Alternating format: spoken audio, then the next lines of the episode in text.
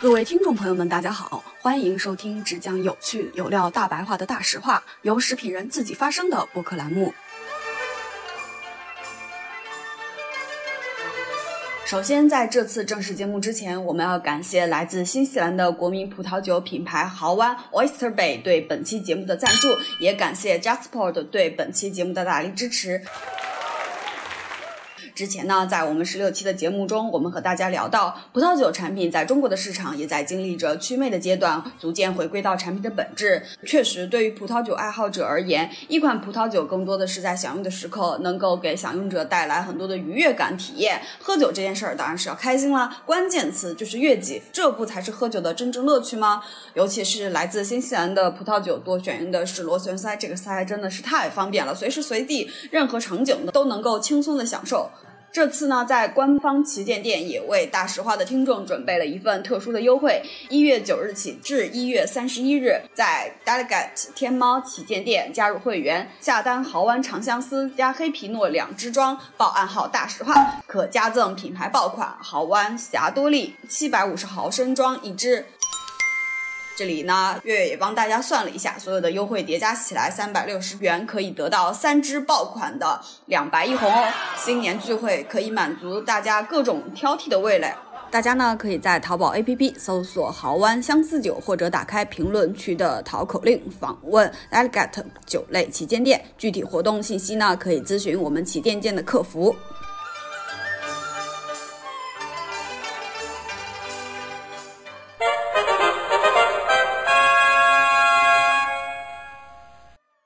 好，大家好，欢迎收听距离百年老字号还有九十九年的播客节目《大实话》，我还是食品圈的大喇叭 岳婉柔啊。虽然声音变了，不过没换人，只是最近康复中，声音有点变，所以也非常感谢我们本期的三位嘉宾。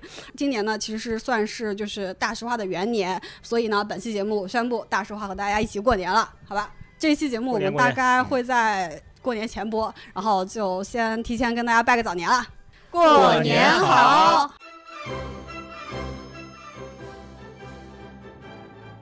好好的呀，有有春晚的味儿了啊！啊，有春晚的味儿了啊！所以呢，我们本期呢依然是食品人开麦，我们邀请了不同的年龄段、不同的一个板块的人，帮我们聊聊，就是说食品人的年是什么样的，然后大家啊过年买什么，一起分享一下比较一奇葩的一些印象深刻的年货。从我们年货的变迁中呢，我们一起去见证中国食品工业的一个发展，如何慢慢改变我们的生活。所以我们先简单每个嘉宾和我们大家打个招呼吧，先从我们七零后的 Dennis 大叔。啊，大家好，我是 Dennis，呃，很高兴参加这样一个跨年的一个啊播音节目。呃，我是在食品行业从事了二十多年的技术工作，然后呢，我现在的身份是呃有两重，一重是做植物基的创业者，另外一重是做很多比如说预制菜啊、餐饮的一个技术服务工作。啊，所以在这里的话，很高兴跟大家分享一下我们以前经历过的各种各样的食品的一些故事。啊，大叔年纪比较大，可以带我们比较回顾的时间线可能长一点。老法师了。嗯，是的。那继续，Hunter。我就不用再具体说了。汉堡又回来了，对的。月一定要把我安在八零后这个这个时间段里边，那我就扮演一下八零后嘛。其实我已经很接近九零后了啊，这个还是要声明一下啊。哎，对，不要影响我们汉堡相亲。就是，更卖不出去了。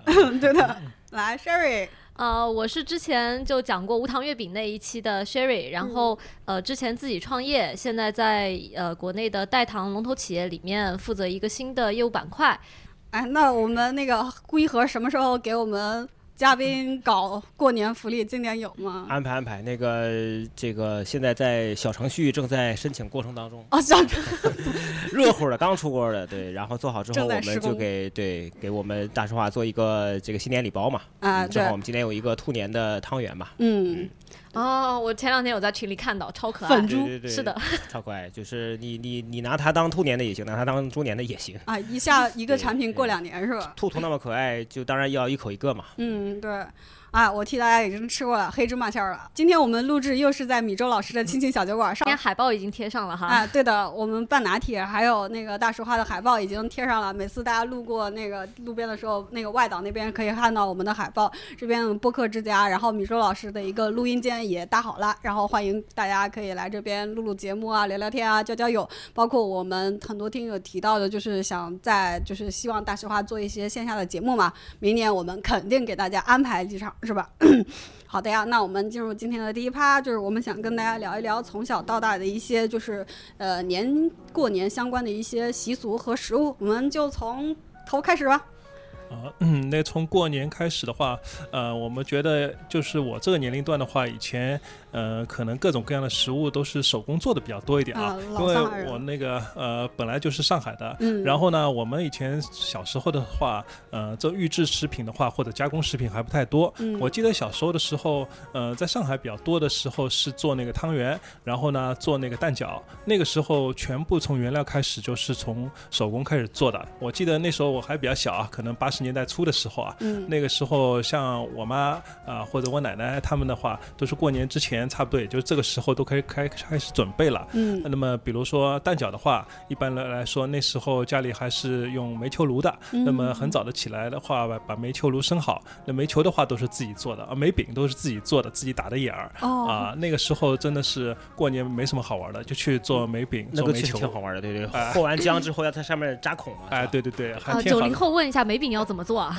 啊，那个可以单独开一期，是工业工程问题。那个就打眼打的均匀，然后要天不太热的时候，不太晒的时候把它阴干。我小时候的煤球已经是。已经做好了，对，你那是预制预制煤球，哎，对，已经不是手工现做煤球。对的啊，生煤炉的话，一般来说我们这整个过程可能要二十分钟左右啊，但是在没有手机娱乐的时候呢，还是挺好玩的 啊。啊，那等煤煤球炉做好之后呢，烧好之后呢，那么我们现在开始把那个什么蛋饺皮、蛋液打好之后呢，放在小的那种勺子里面，慢慢慢慢把那个呃蛋饺的话就可以慢慢慢做起来了。呃，跟实际操作来说呢，好像呃。从现在，因为做食品行业，我吃过不同的蛋饺。那么蛋饺的话，从口感来说，还是从煤球炉做的蛋饺是最好吃的。接下来是那个煤气做的，然后呢就燃气做的蛋饺，然后接下来再是工业做的，用那种铁板。嗯，摊出来的，呃，然后呢，就就是一些预制的一些蛋饺，可能还是手工或者是呃这种有热气的东西，适合中国的这种口味比较好吃。那么做像做呃，因为我妈是宁波这边的嘛，那么做那个呃汤圆一类的话，她从小那时候的技术可能做起来的话，就是先用糯米，然后用。放在水里泡，泡完之后用石磨去磨磨浆。呃，对对，泡泡两天三天的。提前准备很久。对对对，然后等磨完浆之后，再用纱布去过滤，然后那个浆才能用，然后沉淀之后才能用。当中的猪油或者是刚才说的那个馅嘛，其实做的时候那个猪油很讲究的，用板油还不行。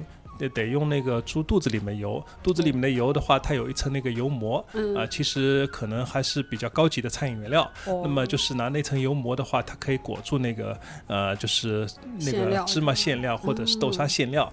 那那个就是猪油，就是豆沙馅的那个我那个汤圆，还是相当好吃的。现在就做一个汤圆要好几天，差不多要一周的时间。嗯，是要两三天功夫。那就是风俗的话，在宁波或者是浙江的一些地方还有，但是做起来的确很麻烦。嗯。而且如果是拿猪肚子里面的这个呃这个油去选出来做的话，现在还没有太多这个油，很多都是说一瓶一瓶一罐罐的这种猪油，跟以前还不一样。所以就是说以前的风味呢，呃，留存下。下来的比较少，在一些地方还是有的，在一些比较高档的那个五星级宾馆，或者是一些那个海外的有些传统的这种宾馆里面，或者一些饭店里，还是有这种老工艺的。现在已经卖的相当相当贵了，应该是这些东西的话，手工费相当贵。在以前的话，大家还是比较普遍的都会做的，现在的话，一般都是做成预制品的了。啊，这个可能我们做的比较多一点。好。好，谢谢主持人。可能我们记记忆中当中的话，这些东西就多一点。哦，我觉得真的是功夫菜了啊。对对，正好提到汤圆，就是因为我们今天也做了汤圆嘛，我补充一个小知识，就是因为现在没有加呃现场可以互动了，就是汤圆跟元宵的差别，哦，有多少人能讲得出来？我这么说吧。我从小吃的都是元宵，没吃过汤圆。我是十八岁来了南方才知道有汤圆这个东西。所以元宵是什么？我们家哎，你们正月十五那个节日叫什么？我们北方，我们家那边叫元宵节。叫元宵节。对。哦。你们叫什么？我们好像也叫元宵节啊。哦，我们元宵节吃的叫元宵。吃汤圆呢？这不是东西啊。嗯。呃，那来展开讲讲元宵和汤圆的区别。这个 主主要的点呢，就是这个。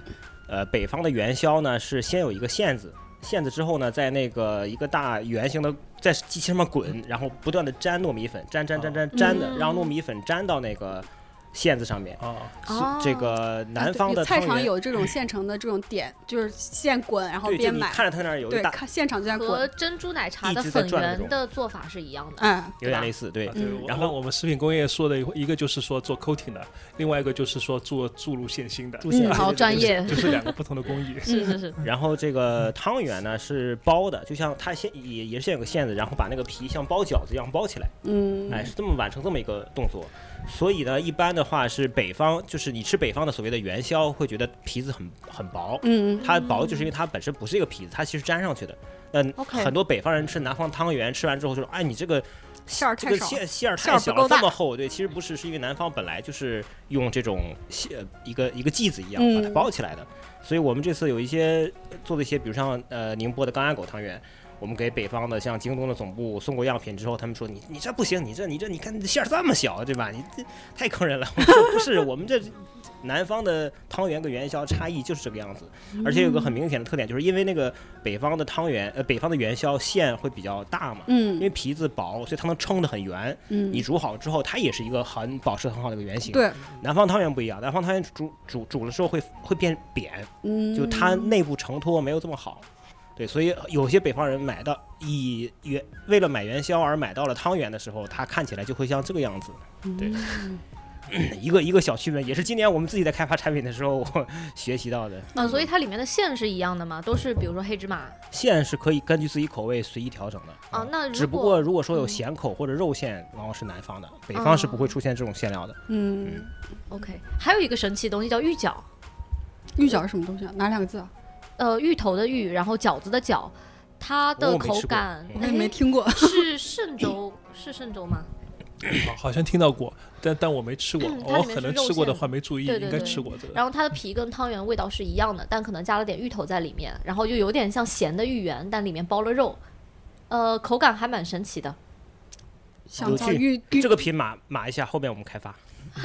就是因为芋头那个口感比较那个嘛，就像那个芋芋圆一样，对对嗯是的是的还挺好的其实。其实以前呃上海这边那个崇明岛的话，呃我我我小时候有吃到过，有另外一种那个汤圆，它是用那个玉米面做的。然后呢，那个可能现在上海不太多。呃，然后呢，玉米面做的话，它有个特点，就吃起来很容易饱嘛。其实的话，其实就是说是比较健康的食品啊。对对，然后呢饱腹感它强。它就是说当天做当天吃的，它不能放到第二天、第三天的，因为它很容易裂开，因为玉米淀粉的关系。那么就是这个做起来呢，就吃起来呢很有咬劲，然后呢感觉也不错。那个可能是，有点像我们北方的窝窝头儿。哎，对对对，是吧有点像。嗯啊，那个那个做的也是蛮有特色的，嗯以后做汤圆可以我们考虑一下的。北方有一个叫疙瘩，就是用玉米粉，然后捏成一个小饼，不是一一哦，带一个饼，然后在汤里面煮，然后那个粉不是会掉下来嘛，就会有一个玉米汤，然后加上那个小然后冰花煎饺的嗯对。然后为了让小朋友像我小时候不爱吃那种，然后他会往里面给我包点红糖啊什么什么的进去。说到我们冬天吃什么呢？就是杭州这边吃的比较多的是年糕。呃，然后我们在生火的时候会把那个呃生火钳子或者单独拿一个烧烤的网放在上面，然后把那个年糕嗯。一整条直接就放在上面，把它烤成那种脆皮的，对的，哦，原来脆皮年糕是杭州特产，应该现在很多那种小的那种炸串店不是都有的这个吗？哦，撒孜然啊、嗯。酱啊那种调味对对，就相相当于一个小烧烤的一个嗯对形式。哦。对，然后就是你吃完年夜饭之后，年夜饭就是比较普通的，就、嗯。呃我们那边竹子比较多，嗯所以经常会有各种各样的笋，笋也会分很多品种，像冬笋啊、春嗯、春笋、雷笋、地笋什么的。嗯好的，回头讲一期笋。哎，可以的，对，呃，然后对，就是说到年糕，嗯，就是我们那边会烤这种年糕，然后呃，那个炭烧完之后，不是会有一层灰嘛？那个灰的温度其实也是挺高的。我们会把那个小番薯，就天目小香薯埋嗯在那个灰里面，它自己也会慢慢的变熟，大概埋个两三个小时以后。哦，对，烤出来就特别香，因为它的水分其实是被部分锁在里面了，然后它表面的温度又是比较均匀的。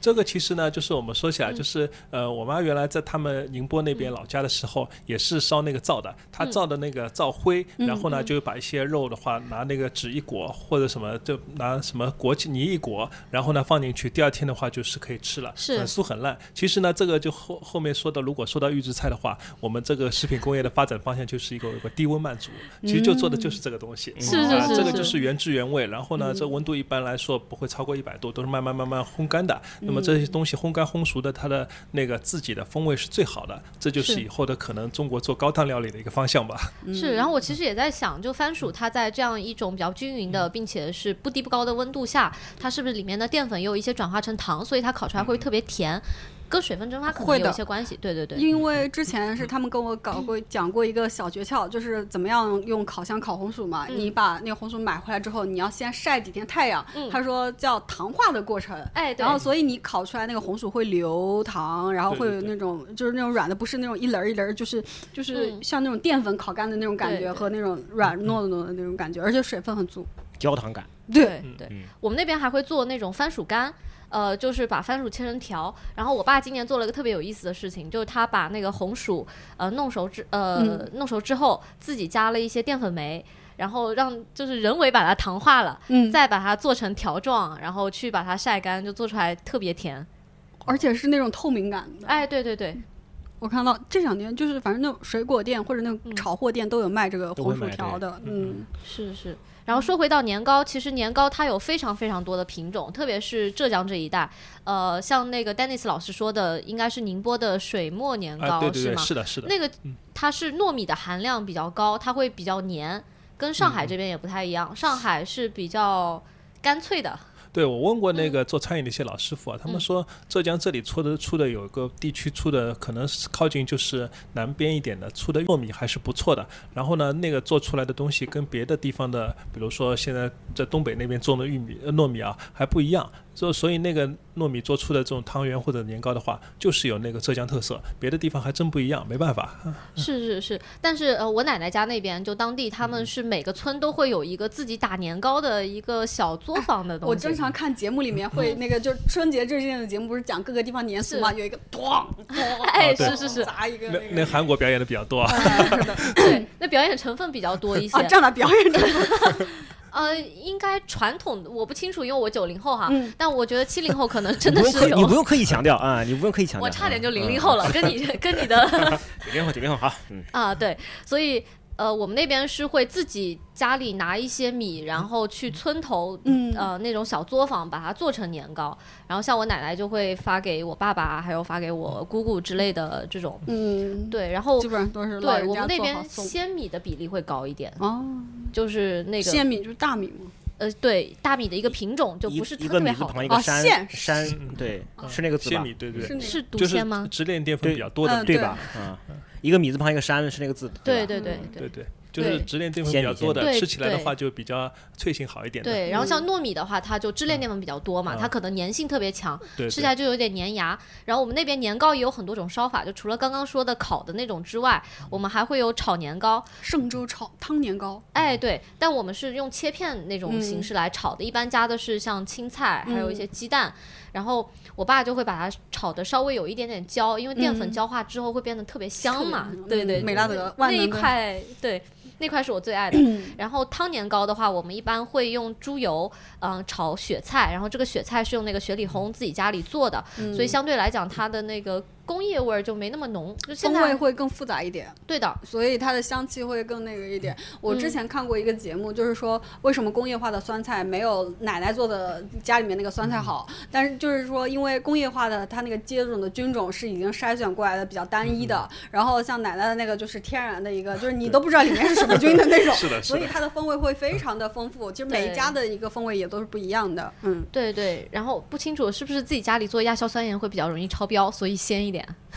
也不是家里的话，就是你觉得差不多就能吃了，所以就比较好吃，嗯每天都可以试，那对对对。试到一个最佳风味就可以拿出来哦，也也可能跟没有杀过菌啊什么的有关系，哎对对对就风味得到很好的保留了。是的，是的，对对，所以鲜味就特别足。用猪油炒完那个雪菜之后，会把汤和年呃就水和年糕加进去，嗯然后就出来特别鲜，而且那个汤就是乳白色的那种，哎对，就像鱼汤一样的原理。然后就杭州大概是这样的习惯。我前几天我们山西啊、就是各种各样的面。然后之前他们跟我开玩笑，他说山西为什么会有花馍，然后各有各种各样，就是有条状的面，有剥出去的面，有碾出来的面，各种面。然后我跟我朋友开玩笑，我说因为北方特别冷，冬天都在家里面没什么事情做，那就玩面呗。我们当地 产面，所以大家都在玩面，所以面可以做出来各种各样的造型啊，什么什么的。然后其他面是挺好玩的。对了，是的，因为就是它是软东西嘛，你可以捏，那你包括和面一样的，有有软面，有那个硬面，就是就说白了，就是我觉得其实山西媳妇儿挺好当的。你不会和面，你和那个软的可以滴溜滴溜的往锅里面弄出来，也是面食。然后和硬了之后就手擀面，然后不软不硬的话扯面，乱七八糟各种，其实挺那个的。生命的力量，对的，我以为是面多了加水，水多了加面 那他活的把家里面的面都用完了。其实刚才丹尼老师老呃老师说这个点的时候，我挺有感觉的，就是我们上一代就好像是在比如像过年的时候，大家一起包饺子，啊，就包。不是说为了一定要吃那个饺子过程，嗯而是包制的这个过程。大家就是哎，这个什么谁在擀皮儿啊，谁在和嗯和馅儿啊，谁在包呀，这些这过程当中就会有互相的，比如交流啊，今年忙了些什么呀，在干什么呀，就张家长李家短，就开始这样聊天了。他其实这种家庭内的氛围就被这样建立起来了。一个人抱着手机，抱着这个 iPad 在那里玩。，而且我小时候发现过年前的这一个准备，就是从最起码从腊月二十的时候，在北方我们老家那边的话，就是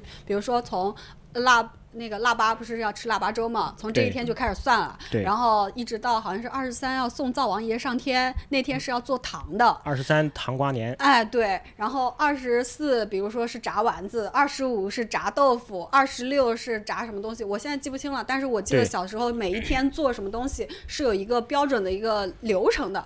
你比如说像提前腌鱼这种事情，是肯定是在二十八、二十九腌好，然后大年那个大年三十儿或者初一吃这样子的。对，嗯，其其实刚才你问完了他们两个，嗯就是当地的大家自己过年联的时候，到我这儿就直接跳过去了。啊，不好意思啊，那补一下。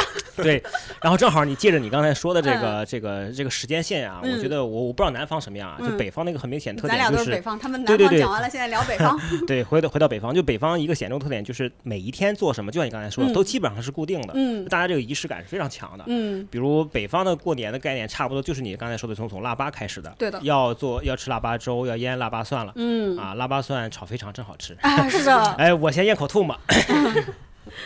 这个，然后月月刚才说了，就是也当时是有个顺口溜，嗯。呃我也现在记不太清了，反正二十三糖瓜年这个是我记得，嗯。然后二十四扫房子，嗯，二十五是好像是后面好像有什么有磨豆要要磨磨豆腐，对，要什么 炖炖大肉，就基本上嗯就是为了后面的过年期间做的预制准备，对预，而且北方因为很冷，我小时候在奶奶家的时候是没有冰箱的。然后比如说今天炖了一大锅排骨，那个大锅就在柴火上面炖的那种柴火排骨，然后炖完了之后直接放到外面去，对对对，然后冰箱都不需要。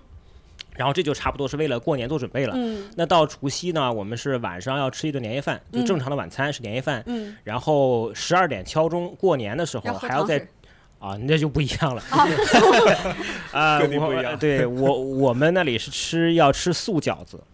呃，零点敲钟放鞭的时候要吃 要吃素饺子，呃有两个含义，一个是祭祖，嗯呃，一个就是就是期盼来年比较平安肃静吧，嗯啊，有这么一层含义。是有的地方饺子里还放钱什么的，是啊吧，？啊、有的，对对对对对，是这种这种这个是什么时候啊？食品安全问题，嗯，建议大家不要尝试啊。以免吞进去，尤其小对对对朋友会比较危险。对对对嗯然后我们会有后后来我们改包花生豆了啊，之前真的包过硬币，嗯现在主要是一块钱硬币太大了，包进去太明显了 啊，，一毛五毛的已经没了？很少对，，很少很少了，对。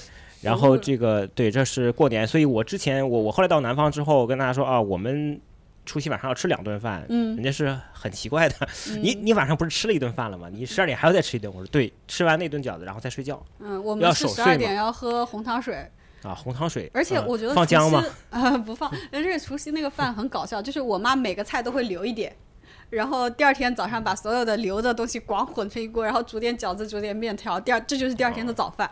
就是我们那边的一个很奇怪的习俗，叫什么鱼留留鱼还是什么，类似于年年有余这个感觉吧。都是一个好兆头嘛。嗯，对，啊，然后我们这块儿就相当于是华北平原吧，就京津冀这一带，嗯就是基本上后面整个过年就是跟饺子 每家不离开了，就对所有的就是初一品是尝一下饺子。所有家庭的对，初一是饺子，初二是饺子，初五是饺子，因为初五要破五嘛，嗯然后就是要固定的吃饺子，然后一直吃到正月十五，差不多整个过年都是跟饺子相关的。是的，就在北方的节日里面，饺子就任何一个节日，你的你都可以用饺子来去庆祝。嗯，所以昨天腊八喝的是饺子。没有没有，呃，然后像我记得小时候还有一个就是刚才说的，就是不同的天，就嗯就它的仪式感是很强的，每一天做什么。包括正月也是的，然后初一去谁家，初二去谁家，初三去。对，然后我印象里关于吃啊，关于吃的方面，就是初一饺子，初二面，嗯，初三的盒子往家转。盒子是什么东西？哎，韭菜盒子吗？呃类类似，但是我们的盒子是用两个饺子皮剂子圆形包对起来的，哦，对起来，然后在边上拧花边出来，那个叫盒子。哦对我们是这样做的。现现在的盒子一般说的韭菜盒子有点像个大饺子一样，嗯，是的，对半儿。嗯我们不是的，因为初三的盒子往家转嘛，你转要圆形才能转嘛，嗯，所以我们是两个饺子皮剂子对起来，啊，把馅子放中间，然后旁边拧一个花边出来，哦，有点像韩韩国饺子，韩国那大饺子就这样的，有有点这种感觉。呃，韩国人说这是我们，然后他们又去注册，是啊非申遗了对对对，所以 汤宝，说你会擀饺子皮吗？会啊，我们都必备啊。，OK，你而且会擀饺子皮的女生是嫁不出去的，而且擀 娶不上媳妇儿的。我们这里有小美国会擀会擀的也娶不了，什么时候开个培训班吧？没问题哦。那个我个家我们给你培训。超简单的，对对我一个人擀饺子皮能包四个人包。哦，厉害，其实其实水饺就是一个呃集合技烹饪技能的集合度比较高的一个产品。对，嗯你要会和面，你要会擀皮，然后切剂子，然后要调馅儿，然后再煮，对，会包。嗯，对，这个很重要嗯所以北北方人做饺子这个技能还是还还是蛮厉害的。而且就是他手工包，然后又是自己和的那个面比较软嘛，然后它是可以包更多的馅儿的。我记得我第一次，因为我。有一个男朋友，他是南方人，我我们俩第一次包饺子的时候我就觉得他很奇怪，怎么包饺子还要蘸水？哦，原来他是买那种现成的包饺子皮嘛，啊是啊所以他捏不住。是啊，包馄饨也要蘸水。对，是的，是的，嗯，然后我就觉得很奇怪。哦，嗯，北方不用蘸水，我们那个现和出来的面就是软的嘛，因为表面也没有粉，对，我们那个表面有粉，它防粘嘛。嗯对，所以我们就直接就包了。嗯，因为自己家里做，你包完了直接就包了嘛。对，就嗯。我在这边擀皮，旁边的几个人在包，这样子。一条流水线嗯，是的，，对，就我觉得这个算是一个一家人在一起的一个很那个吧边吃边聊嘛，就像 Hunter 刚才说的这种，嗯。还蛮有趣的。对，然后北方的小吃，呃，如果说老北京小吃的话，我印象里最深的就是像什么咯吱盒、排叉、艾窝窝这样东西，就是焦圈儿、豆汁儿，豆汁儿你应该听过，嗯。对，就叫就我印象里我觉得我最喜欢北京糖油饼，啊，对，冰糖火烧也可以，呃，冰糖葫芦，哎，对，这这是我后面想说的一个事儿，对，驴打滚儿也是，就是呃，呃关于小吃这方面，北方的比较特性就是油炸碳水。哎，对对对啊，我 就就这一个词，对，就是一个词就概括了，就油炸碳水特别好吃，像各纸盒、排叉、焦圈儿、馓子这些东西全哎都是油炸你上碳水。次去我家的时候，我妈有没有给你吃一个就是柿子和面，然后炸的那个东西？就是嗯采完那个柿子跟面一起和，然后再用一个炸，就那种天然的甜的味道，反正特别好吃，就是油炸碳水。而且我们家那边还会做成各种造型，啊然后用来祭祖，然后祭完祖之后吃，然后就是保佑什么身体啊之类的吧，反正就是各种丰富。就是我妈这一代已经不太会，但是我姥姥可以做成各种花儿，特别好哦看。我回头可以网上看看能不能找到一些照片儿之类的。嗯对，所以我后来总结就发现，北方的各种小吃都是油炸碳，各种各样的油炸碳水，然后它哎确实是好吃呀。哎，但是我我们家那边是这样的，就是我爷爷啊，就我不是刚才说每一天都会炸不同的东西，就一大锅油，然后每天用。估计快过年的时候，最后那个油快没了。对家里面是这样的，嗯。对对对。然后我最喜欢吃的就是咯吱盒，就是呃面，就是面卷成一个像卷儿一样东西，嗯。然后炸，然后吃起来非常的脆，然后你可以直接吃，呃类似，但它是两种东西。啊。嗯，就是所以我觉得北方人在做面粉这个地，在油炸碳水这个领域里面 探索了非常多的产品。啊，我这个插一句啊，说起油炸碳水的一个最高级的东西啊，因为我我认识一些那个餐饮的，他们做点心的国家级大师嘛，嗯。他们跟我说，他们的师傅啊，还不是他们做，他们可能都是看见过，但不一定能做出来。嗯。在那个就是皇家以前，就是说他们在上一代师傅做那个油炸碳水的那个最高境界，他就是他们做一朵那个起酥的各种酥皮做做一朵荷花，然后那荷花呢，他们在油里炸的时候呢，那个荷花会慢慢打开，然后呢，这个是我做过的项目，你后来做出来了吗酥？，呃，是可以做成的。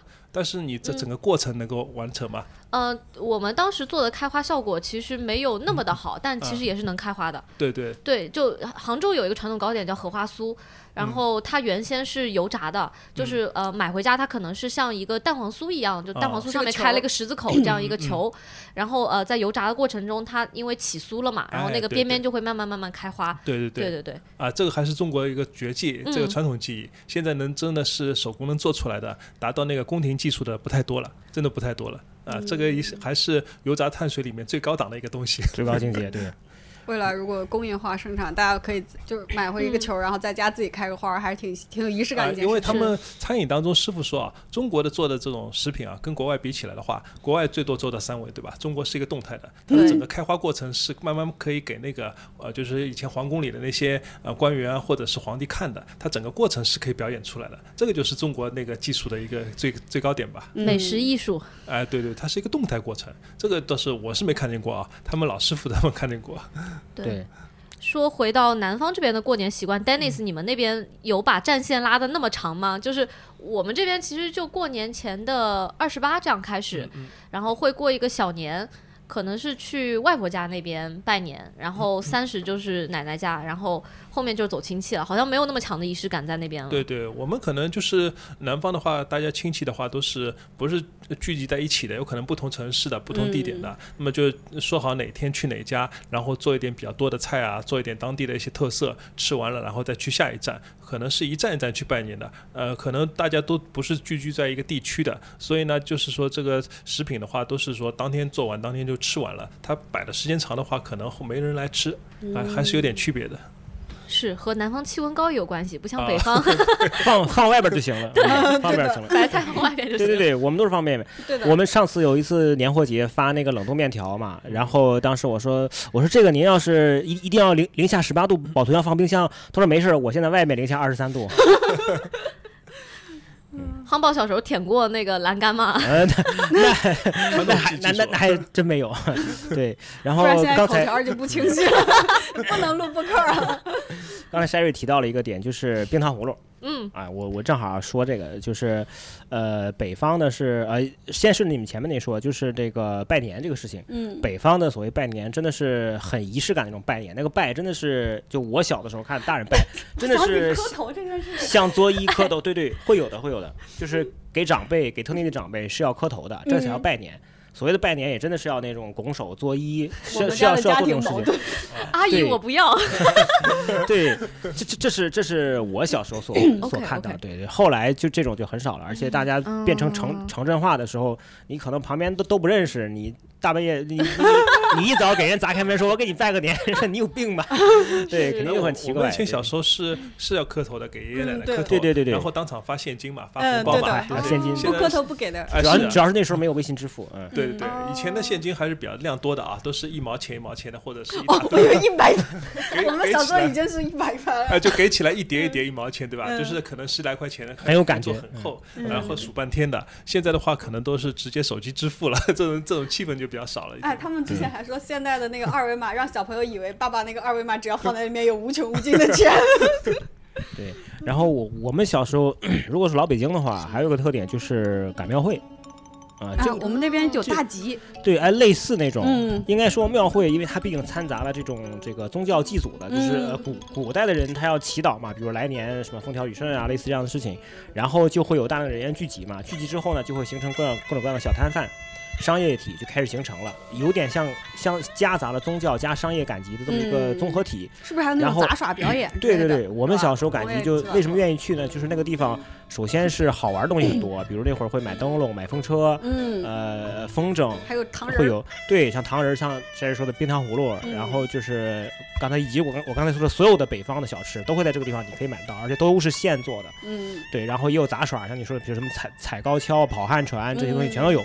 就非常丰富的一个，就有点像 B 站一样，呃，你感兴趣的这里都有啊，你感兴趣的这里都有，而且可以给你，就是因为那会儿呃呃这个商业体或者说信息没有那么发达，相对还来讲闭塞一些，所以在这个地方你就看到很多各种各样的东西，你可以比如做一些展示啊，买吃一些平时吃不到的东西啊等等的，对。但是这个是那感觉我小的时候还会才会看的比较多一些，后来后来长大之后也。我记得也就去过一次，然后我看旁边那个就还是旁边路边卖吃的嘛，嗯，卖吃的写个写个 那个小吃是老北京特色铁板鱿鱼。我说这铁板鱿鱼什么时候标准化了？全国都是。对，就感觉全国的古镇里面都是铁板鱿鱼。后后来觉得后后来的庙会就再也没有小时候那种感觉了。我记得一零年初其实还流行了一波那种美食节，就他们其实是同一批人，然后每个城市就轮流转。呃，到夏天嘛就变成台湾美食节了。对的，士林大香肠，嗯，对。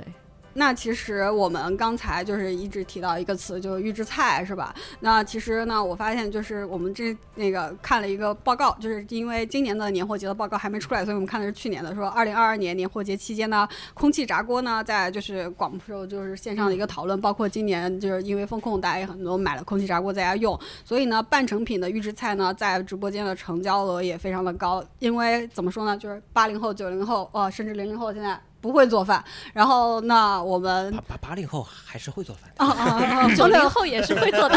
你看，你看，完了，澄清一下。主要我们嘉宾都是从从业人员，都喜欢那个 讲比例，讲比例。嗯，对。所以呢，今天我们下第二块的话，我们想跟大家聊聊预制菜，因为越来越多的预制菜也开始走向了 我们年夜饭的一个餐桌嘛。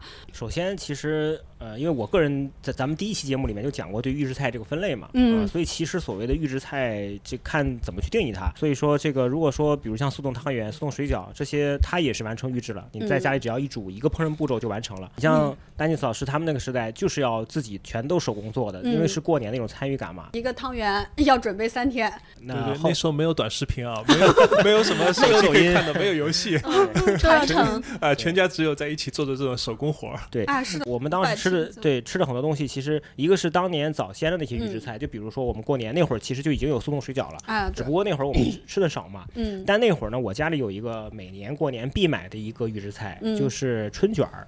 春卷是冷冻的，我们家里面只要油炸一下就可以吃了。那个是我印象最深刻的，有三四春卷。这就是北方人，我跟你讲，你是北方人，所以你是买春卷，南方人他们自己做包春卷。对对对。春卷皮你会做吗，Dennis？呃，这个不会做，我们也是买来的。菜场有卖的。啊，对对对。有一个老奶奶弄一个小拿一个大面团，哎，这样划划一圈。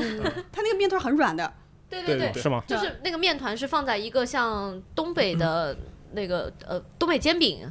这样的一个铁锅上，他拿一个团儿，滋对，然后擦一下，然后再拿一个团儿，对对对，是很薄，做起来很薄。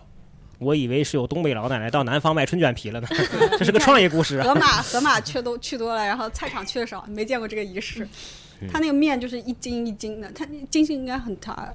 确实确实，现在感觉就是过年的这个，就虽然预制的东西多了，就我们花花费在制作食物的过程少了，但是这时候其实对应的一个事情就是年味儿的感觉没有之前那么强了。但是方便。嗯，对，方便是方便嘛，嗯，肯定节省时间，就是有因为过年这个时间本身你就是时间比较充裕的时候，那你的我们中国人的这种呃家家庭观念嘛，就是你已经忙碌了一年了。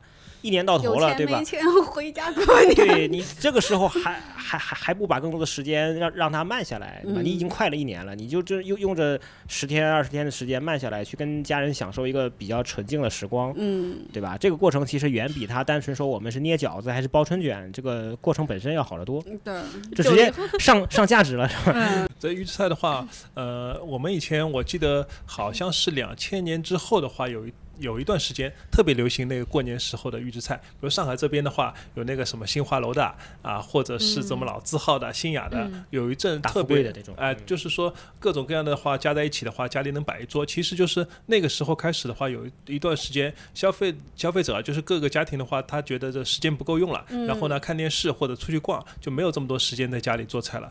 然后呢那个时候流行过一阵，而且特别特别火，而且价格也不便宜。主要卖的都是什么品类呢？那可能家家里的这种什么狮子头啊，或者是什么。桂鱼啊，就松鼠桂鱼啊，或者是一些什么鲳鲳鱼、江鸭，哎，对，就就做起来很麻烦的东西。其实，然后呢，那个时候我记得有一段时间伴随的就是，呃，就是上海不要说或者江浙地区有一阵就是说厨师上门，就是厨师那时候就是呃可以在网上或者电话预约，然后呢，那个厨师的话他会带自己的一些调料，然后呢带一些食材过来，家里呢可能就准备的，我记得就是油盐酱醋的，还有那个油准备好，然后呢说一个总的价。价格，他帮你做一做菜出来。那个时候其实也是预制菜的另外一种形式，就上门做预制菜，就做那个年夜饭。然后呢，那个时候可能厨师的话，从业人员还挺多的，技术还不错。现在就没有了。现在的话，就做一做菜出来的话，要求还挺高的。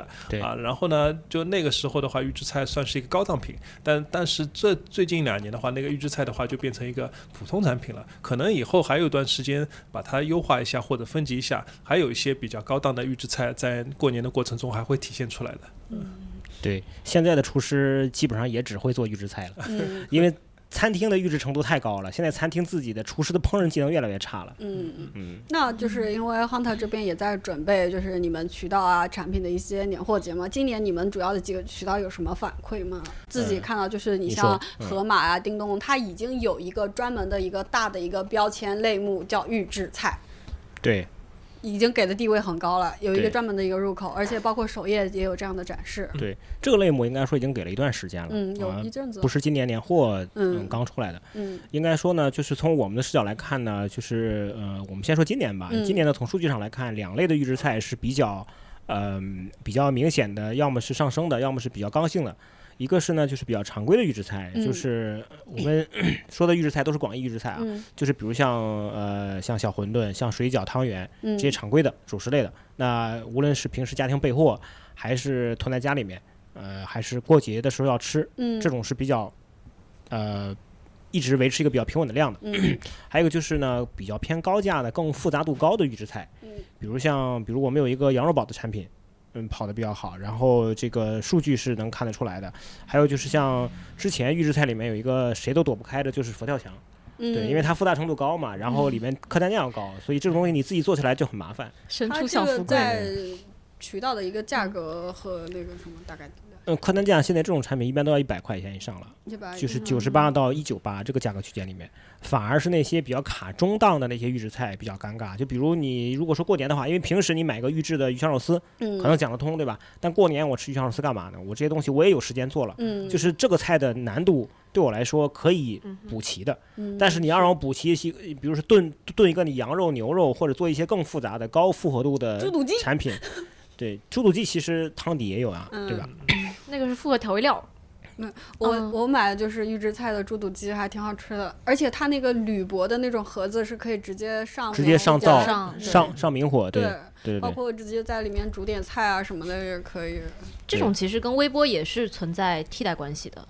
呃，可以这么说啊，因为他们相当于预制菜一般的菜预制菜都是熟制嘛，嗯，对，你可以用微波加热，也可以用明火加热，但明火加热因为它是从外部加热嘛，它加热效率要更低一些，对呃可以是可能时间会更长。如果你比如呃一点几公斤的一份大菜，你用明火的话嗯可能就会比较慢，你用微波的话就会快一些。是是对。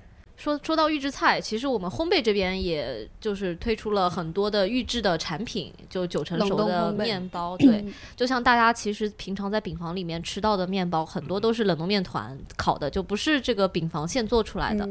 到到门店里面只要一直接进烤箱就好了。嗯对对对，然后蛋糕类的直醒发吗接降温。呃，是冷冻面团它分四种，嗯一种是、到专业了啊！来来来来，展开讲讲烘焙小课堂开始啊嗯，Sherry 的对对对烘焙小课堂。冷冻面团分四种，一种就是我把糖油、面粉什么都混好了，它嗯就是一个面团。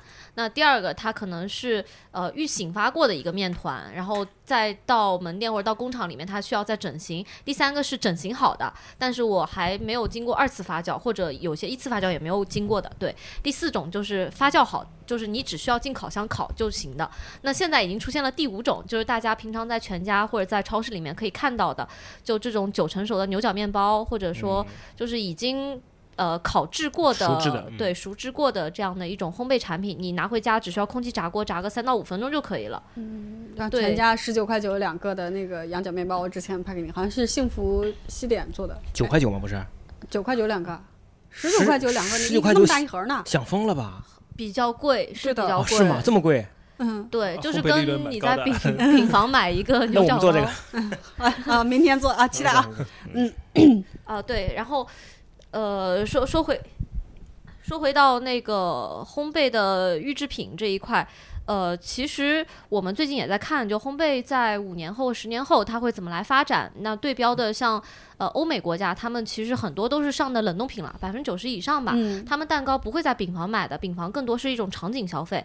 那大部分都是大家从商超里面直接量贩式的买一整个大大的蛋糕，冷冻的、回家，嗯然后我再山姆现在有这种，对对对，然后我再自己解冻。山姆其实还是比较偏中国化了，它嗯还是冷藏的。嗯，对，国外很多都是冷冻的，然后拿回家，呃，也跟他们冰箱的面积有关系。感觉现在很多饼店的一个功能就是帮你解冻，哎，对，对对对，就买了冷冻蛋糕，然后解冻之后把切成一片一片，或者直接一个拿回去嘛。因为嗯你自己去做一个蛋糕，就是大家可以去 B 站上面看看教程。你要烤那个那个嗯面包胚，然后你要打奶油，你要一种一种颜色去调。你想买的手工妈妈烘焙的面包蛋糕，我觉得一一天你做出来一个，其实已经很牛逼了。嗯是的但是的怎么可能接得到？基本上都买的冻品。是的，是的，包括像现在的星巴克、Costa 这种呃咖啡店，包括大家平常在街头吃的一些小的甜品店，其实很多用的都是冷冻蛋糕了。那欧美他们是这样的消费习惯，但是像韩国呢，它更多的倾向于这种下午茶或者零食化的这样的一种消费，就是我是呃就休闲的时候吃的一个东西。那像日本呢，它呃，Yamasaki 这种它会做的比较成熟，它是依托于它的供应链和它非常高度集中的这种人口密度有关系。对，所以呃，我们上次有聊到，就是比如说日本的一个小的民宿，呃，它的早餐都可以做到非常非常丰富。就我有牛角包，有吐司，然后可能有呃各种各样的早饭，也是依托于他们这个人口密度和供应链。嗯、可以把这个就是冷冻面团也好，或者预制的这种九成熟的或者全熟的面包也好，能够配送到很多的小的这种嗯终端。嗯，就很多现在日本那个就是短视频，我的日本婆婆去买菜，就是各种全部买预制回来，然后日本主妇就是把她东西呃打开放到冰箱里面，不放到那个微波炉里面叮加热，然后装到盒子里面，这是一个贤惠的日本主妇。对对，我记得我之前看过视频，就是一个因为日本的全职主妇会比较多嘛，老公都愿意上班，然后每天早上便当、爱奇便当都是不一样的，嗯，每天都不一样，一个月都不带重样的，三十天。小兔子，对，然后后来就是开始揭秘嘛，然后一一拉开冰箱，哇，一整个冰箱的各种各样预制菜，就所有的东西基本上它只是上锅煎一下或者微波炉叮一下就好，嗯，唯一每天差异的就是上面那个用那个番茄酱、沙沙拉酱，今天画个星星，明天画个笑脸，这是这是每天最大的差异，还有只有这一个过所以程是日本主妇他完成的核心竞争力 是画图的水水平。对对对对，嗯，所以日本这个其其其实无论是日本还是这个欧美菜系啊，就是比较成型了，就是它基本上都已经通过第二产业，就食品加工工业都已经完成了高度的预制化了。嗯，是这种其实我觉得之前国内对预制菜有一种排斥，就是感觉预制的不好。不新鲜，low，用的调料都不好，更多的是他们总在说用防腐剂，其实冷冻品不需要防腐剂。对对其实冷冻是保物食呃保保存食物最好的方式。啊，包括冷冻水果啊这样子。对，对，然后这种，因为你首先一个是这种面类制品的话，这个可能丹尼斯老师比较熟悉啊，就是这种制品有的时候一般家庭去做的话，你达不到那种那么好的和面或者工艺的。你比如你家庭里面，你谁能做到真空和面嘛，对吧？那一第一个环节你可能就比人家已经输输输下来了。嗯，是这是第一个，第二个就是大工业生产的时候，它其实能够对于比如总的菌落总数的控制呀、产品的标准一致性呀，这些事情能做得更好的。嗯，然后就因又因为这两点呢，所以它可以到终端门店，我们自己作为消费者感受的话，体感的话，就是你在这店里面买到的时候还是很便宜的，啊，然后它品质也并不差，这些都是依靠上游的这种集约化生产而实现的，都是通过规模化量产实现的。和物流关系很大。对对对。之前我记得好像当时对比过中国跟这个日本、美国的冷链车保有量，就我们基本上已经嗯只能达到人家的五分之一、十分之一。到这个水平，就差差异是很大的。你像日本做的最大的这个日冷未知素，就日冷是最大的冷链产品，然后它还自己就是最大的日本的冷链物流集团，就人家的整个冷链系统已经非常发达了。是跟细节中的一些配送环节也关系很大。之前有跟便利店系统聊过，他们其实很大一个难题在于物流的运输过程中没有太大问题了，但比如说我这个车停到了。呃，family 的门口，然后我把它从搬下来的过程中，我可能有些东西它本来是冷藏的，它可能就脱链了对，嗯脱链了。对而且有些之前我们配送过一些很多奶茶店，它在那个商圈里面，这个最后一节的这个最后的一点五公里，其实是很难配送的。对，嗯，对，说到面制品，我想请教一下，平常像家里面做的那个面制品，它会吃起来很筋道，但是我们现在买的很多速冻水饺，它其实呃面吃起来就会比较呃口感不是特别好。这个主要是我烹饪的问题呢，还是这个里面有有什么不太一样的？正 好说到面制品了，以前也碰到过面制品的话，这个呃啊前面那个预制菜的话，我稍微补充一点啊，因为我在那个韩国公司做过，然后呢，从韩国人角度来说，他们觉得在家里做这样一顿美食的话，价格应该是比餐馆要贵的。那他在他们的概念里面，已经就是说把预制菜作为一个正常生活的一种仪式感的东西了。它的它的这个水平一高，价格一贵的话，所以有好的很好的东西可以做出来。那么我们说到就是说预制菜的延伸，刚才说的那个呃各种，比如说水饺皮啊，或者是一些糕点的皮啊，为什么国内的这就是说跟手工做出来或者跟进口的有区别呢？那么第一个就可能是国内的话，那个小麦的比较好的小麦的价格比较贵，很多都是从加拿大过来的，或者是从那个欧洲这边过来的。那么比较好的小麦的就是面筋含量比较高、蛋白质含量高的呢，价格自然比较贵，比国内的那个就是相应的面粉的话，呃，价格不是差了一点点，差了挺多的。那么好的面粉用的话，那么成本就会比较贵贵比较多。然后第二个呢，其实大家觉得那个食品添加剂是一个呃呃见仁见智的事情，但是在日本的那个配料呢，大家可能觉得哎日本的东西进口过来不错，欧洲的都不错，但是你翻过来一看，它那配料有好多好多，各种各样的不同的变性淀粉啊，或者是这种我们说的呃这种胶体啊，或者其他的一些呃磷酸盐啊，相应相应都很多。那么这些东西呢，其实是对面筋的话保护是有有好处的，特别是在那个冷冻以及是解冻以后会有比较好的一个帮助。那么这些东西呢，在国内的话，如果大家能够慢慢习惯这些添加剂的添加，那也没问题，也能做到跟日本或者欧洲或者美国一些那个什么啊 cheese cake 这种东西的差不多的水平。那么像这些东西的话，都食品工业中不可避免的。那么可能还是一个关键的问题。那一步步做吧，可能以后中国从现代化角度来说，可能花个三年五年也会达到那个日本、欧洲的水平的。那么这个添加剂也是必不可少的。啊，他们说日本的，他们说啊，日本清洁标签不用香精香料，那为什么好的香精香料的公司都是日本公司？中国都没有个很牛逼的香精香料公司吗？呃，是啊是啊，这个可能跟我们法规有关吧。嗯，我们的法规里面把香精香料的话写的特别明显。嗯，或者是它香精香料所有的都写一类。那么在国外的话，它可能有那个呃人工等同的或者天然的，什么就是呃 artificial 啊或者 natural 啊，就分得很清楚。嗯，把香精也分了很多级别。那么消费者自然会选香精里面比较天然的一些东西。对，那么可能也是我们法规当中的一些呃以后要走的道路吧。这个只能慢慢等待了，因为这个过程还是比较长的。是的，是需要慢慢渗透式的慢慢发展，这需要很长的时间。嗯，对，说到海克斯的事情，我前段日子买了瓶酱油，没注意哈，那个买的是海天的零添加，嗯，然后呃，我之前买的一直都是普通款，然后那个零添加我开封了之后，大概过了两周，呃，我又在家里做饭，开它就明显的啪有一阵气出来，那我估计就是呃有微生物了，产产气的菌在里面了，嗯，对，所以我嗯，我觉得就是。有一些添加剂吧，也不用太惧怕它，因为当你微生物超标带来的风险，其实比防腐剂本身大得多得多。没错，对。酱油以后可以分两类嘛，一类就短保的嘛，就像那个杭州致美斋他们这酱油有七天保质期的，对。然后他们就是零烤的。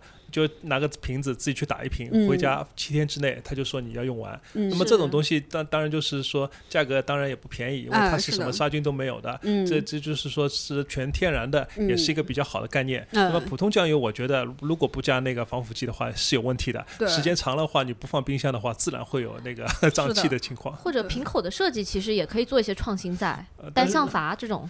但但瓶瓶口的话，你如果倒酱油的话，总会有点残留。如果是没有。这种防腐剂保护的话，那么总有一天要发霉的。嗯，所以反正我觉得这就是最好的年代吧，就是我们货架上的商品足够的琳琅满目，尤其现在电商又很发达，你想要什么样的，你只需要关键词，对吧？你想要无添加，你就加一个无添加这个词，你就可以搜到，你就可以买到你想要的一个产品。反正大家根据自己的需求去买嘛。嗯，对，顺着刚才筛日刚才说这个这个这个酱油这个事情啊，就其实前段时间一篇文章在朋友圈很火，也有很多播客栏栏目说到这个，嗯，就他。内容我没细看啊，因为我觉得挺扯的。它标题是“预制菜正在剥夺我们吃吃 吃那个呃正常食物的权利”。圈内人都看过，圈内人都看过。因为没有播客，我也认真听了。对，因为我刷了两屏，我就把这篇文章关掉了，因为就看的意义不大。就是嗯首先呢，其实它是一个双向选择的过程，是它没有剥夺你，是你自己在做选择。就跟如果你每天都希望在外卖平台上点到九块九就能送到手的一份什么产品，它必然也只能是预制菜。他们就就觉得我去餐厅吃了一份预制菜，你就是在欺骗我，这个是很多人的一个点。对对他觉得自己去餐厅吃的是大厨炒的菜，你问一下大厨的功能。对，这是一个双向选择的过程嘛。就如果说嗯你每天在外卖平台的预算，我一顿饭都是要五六十起步的、嗯啊，那可以的。所以我觉得大家还是在于一个知情权的问题吧。比如说，很多人的一个反馈就是说，你如果这个是预制菜，大家希望你在点菜的时候，那个菜单儿那个旁边写，呃，今天的京酱肉丝（括号预制菜）二十块钱，京酱肉丝（括号现炒）一百块钱。对 你自他们己选嘛，是对。对，消费者其实我觉得很多时候，包括海克斯也好，大家其实更多的需要的是一个透明知情权。但是呢，有些东西就是他们没有那么完全像我们就是。就是怎么说呢？就学过这个东西，然后你去理解吧。所以我觉得有的时候 他们的愤怒我们也理解。大实话的利益就是帮大家完成这些信息不对称嘛，就是我们给刚才现实当中食品工业是如何运行的。嗯，就顺着刚才筛姐说这个，比如就就像说酱油这个事情，嗯你你说我一点这个防腐剂都不准有，嗯那也可以啊，那就做七七天保鲜的嘛，那你自己算七天要吃完一瓶药，以及嗯因为它变成了冷藏，所以它整个的货架的成本、渠道的成本、物流的成本都高的这些成本都是要你消费者去承担的呀，是的这，些钱都要你自己去背嘛。你背完嗯之后，然后你发现买了一瓶，然后七天过期了，嗯第八天不能再吃了，嗯你可能就吃完一半，那相当于你这瓶酱油价格又要翻一番，你损耗还有百分之五十嘛。嗯那你算下来的话，那那那还是买那种十几块钱一大桶的这个海天酱油没毛病呀，啊，很正常的常嘛，对吧？就大家需要什么做什么嘛。如果就是因为呃，因为大家会关注这个无添加的事情，那么也会反向的去倒逼我们的行业去往这个方面上更多的一个发展嘛。这个也是一个良性的促进嘛。是，嗯，你这一期节目内容挺多了，已经又把这个预制菜也加了，把这个海克斯也加了，应该是感觉像是跨年演讲的感觉了，是吧？哎，发现呃 年终总结期，做四个小时的这个呃超。长节目，超长节目，年终总结期，呃一下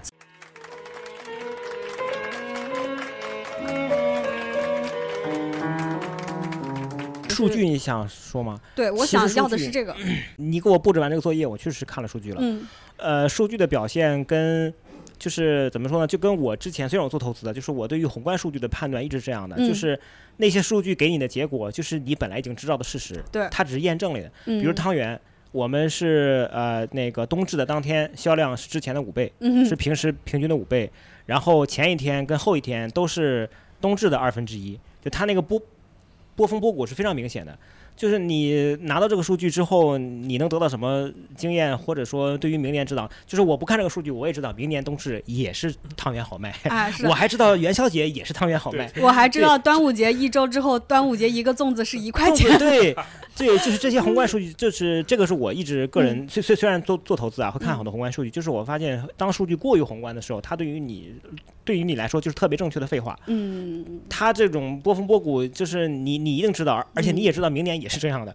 嗯。就是那个，因为呃，刚才说到那个数据跟消费者的需求嘛，嗯。因为有时候我们觉得有很多科技类的东西啊，就跟苹果当初一样的，嗯。就消费者其实他没有太多的那个意愿嗯。知道一些新的东西，他要什么，那只有在一些新的科技落地以后，嗯。发现一些东西能够做一些拓展，那么消费者才会啊知道，哎，有了这个东西我去选，可能哎当中的话我去三个里面选两个，嗯呃，对是的五个里面选选四个什么的，他们进行选择。那么消费者的话，他的一个需求的话，永远在他的认知范围之内的。嗯那么预制菜的话，我们可能呃，就是刚才跟韩特也说的，因为我们做有些项目做科技转化的，那么其实这些东西的话，就是在欧洲或者是日本啊或者美国啊，他们已经是走的比我们早了一步。嗯那么有些科技含量比较高的东西呢，以后在中国的土地上或者预制菜这个领域呢，会慢慢慢慢进行扩展的。就像现在我们比较做的比较呃比较现在可以大概就是二三年可以落地的一些项目，嗯就像那个低温慢煮，嗯那么有我记得原来是在餐馆里有比较多，有有几个小姐姐她们创业项目的话，大概四五年之前做的，就像那种就炖牛肉啊、炖牛排啊这种东西感觉像。关东煮。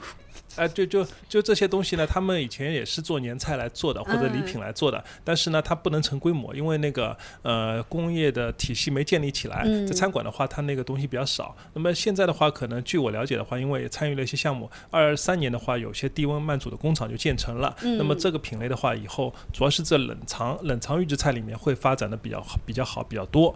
那么呃还有一些呢，就是像那个呃前面我也提到过的呃高压技术、高压杀菌技术。就是在那个比较低的温度当中，把那个海鲜分解出来，或者把一些那个肉把它变熟，因为高压也是一个杀菌技术嘛。那么这样的话，就是那些预制菜也会多一个新的一个选择，就是原真的真的原汁原味的，因为它整个加工温度可能不超过六七十度，那么这个。原料就熟了，那么大家要吃那个牛排，比如说你吃五分熟的、六分熟的牛排都是有可能的，在那个条件下你就吃得到了。不是说预制菜的东西的话，牛排都是全熟的，有一些半生的也是有可能的。那么这些或者是一些龙虾，或者是一些。壳比较多的东西，你就可以拿到手里以后，稍微甩一甩，它的整个壳就掉了，它的里面肉就出来了。特别在一些老年人群或者是大家年轻人比较懒的那个不想剥海鲜的过程中，啊，小龙虾那个或者皮皮虾那个就一甩。小龙虾的主要理由。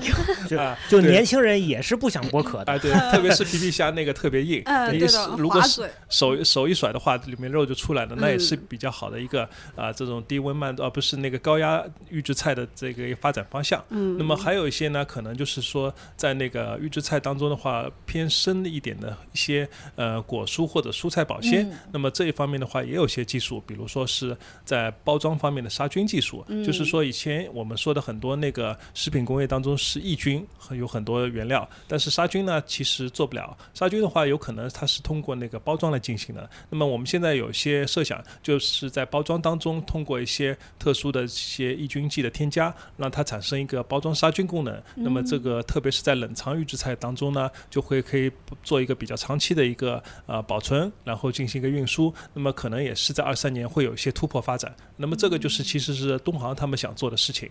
那么有些大的国企或者央企的话，他们已经在这方面做一些研发投入了。那么我觉得二三年的话，还是一个科技到。呃，在预制菜当中啊，科技大爆发的时代，有很多东西的话，会产生一些新的一些创业公司或者创业机会的。那看来，期待期待期待，非常期待，感觉就是食品工业给了很多消费者新的一些选择。哇塞，预制菜还能这么精彩，或者是这么好吃，这么新鲜，能不剥壳就就。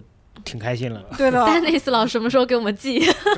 快了，快了！我估计那个设备组装什么的，可能在今年上半年会完成。嗯，那其实我觉得很多人，大家觉得食品工业让他们吃的东西不健康不好，其实我觉得就是还是能够给他们一些意外之外的惊喜的。啊，然后我觉得就是呃，如果大家听到节目的话，如果觉得这方面的话，哎，正好想投资或者想创业的话，哎，这些东西我们都都可以拿过来转化，因为前期的研发成本已经是国外所研。究机构啊，或者我们国家这种一些那个呃，就是政府机构已经承担了，然后我们只是把这些技术拿过来做应用，就可以做一个比较好的市场了。啊，希望陆姐听到了这期节目啊，我会特意发给她的。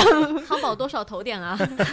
我们直接铺到渠道就好了。可以众筹了，开始上架上架。嗯，是的。那其实我们刚才说了很多预制菜啊，什么也大家也提到了礼品。那其实我们接下来一趴聊一聊，就是我们逢年过节给大家在礼品选择上面的一。些就因为很多食品工业的产品，其实大家在那个就是哦，我这边就有一个词，就是 CNY 啊。之前他们说，哎，你们食品圈怎么还有黑话 啊？CNY 就 Chinese New Year，就是在食品快消领域的话，就是因为这个年节对我们来说非常重要，尤其像乳饮类啊这些。呃，包括一些休闲零食、糖果、糖巧，应该都是一个一年爆量的一个很关关键时刻，所以也算是我们一个比较关键的一个营销节点吧。所以我们也就结合我们送礼你的一些变迁，然后来聊聊就是 CNY 期间的一些产品。其实也没啥特别，我们家一般会送送水果比较多，嗯，就是像车厘子啊、芒果啊这种类别的，嗯，对，那种礼盒装的。这些我们北方一般，我小时候印象送礼分几个档次啊，最穷呃不是档次，呃 啊几个档次，比如最就稍微低端一点的是送方便面，我们就就走亲戚嘛，一箱一箱的送方便面，然就是你去就是我们那边就是过年，你走在春节期间走在路边的话，你会发现那些小卖铺他们会把这些。货堆在旁边的，一般主要就是方便面一大堆，然后第二类就是饮料，然后我们那边就是露露啊这种就是植物饮料是一大堆，包括六个核桃这种产品，然后这边然后第三堆就是牛奶。然后这种是最大的一堆，基本上就这几个档次。然后像一些比较轻一点的，像就是尤其送老人比较多的，然后一般就是送米面油，这种。脑白金啊，脑白金，我们那边就是可能我们家不太吃这些，就基本上都是老年人送米面油，然后同龄的一些亲戚啊，基本上就是送牛奶。预算有限的话，就是送方便面。方便面因为也有便宜的嘛，我记得就是像一些就是那个金麦郎那些低端线的那些，我们家那边过年这个量走的特别大的。华丰便宜啊，最便宜六毛一包。嗯，是的。说到这个，我想起来了，我们那边会送猪肉，就是年底的时候会杀猪，然后每每个村都有那么几头猪，不能幸免于难，对吧？你看看，有送方便面的，有送猪肉的，这落差不就出来了吗？啊，这茬我不能接。我们家那边不大会送水果，就是就是比如说去你们家会拎一点水果，就路边顺路买一点水果。但主要准备的年就是肯定就是一般就是牛奶，然后像那种植物饮料的那种，然后还有包括就是 那个方便面，我们家里边送这些的多。然后所以我们家每年就是去超市集中大概有十几箱牛奶，然后就买回家，然后一家一家就送。我我们那边就是到年底的时候，就呃各家各户，呃散户吧，家里都会养那么一两头猪，就是到年底会吃一波杀猪饭，然后那种新鲜的猪肉它其实是很香的，嗯，然后剩下的那种火呃火腿，我们会自己家里把它就加盐做一些腌制，然后一般在山上的话空气比较好，这个腌制出来的火腿就会特别香，嗯，对，然后呃年底送礼有时候也会送这个。对，所以我们家每年年底差不多就收收到火腿啊、猪肉，可以拼起来一头猪。哦。对，就冰箱里经常会有那么一两头猪放着。啥时候来咱家拜年啊？拜年拜年，磕头也行。哎，南方其实好像没有太多磕头这样的习惯。对。这可能在宗族观念比较明显的北方会明显一些。也是。不过应该是比较老的北方了。是的。现代。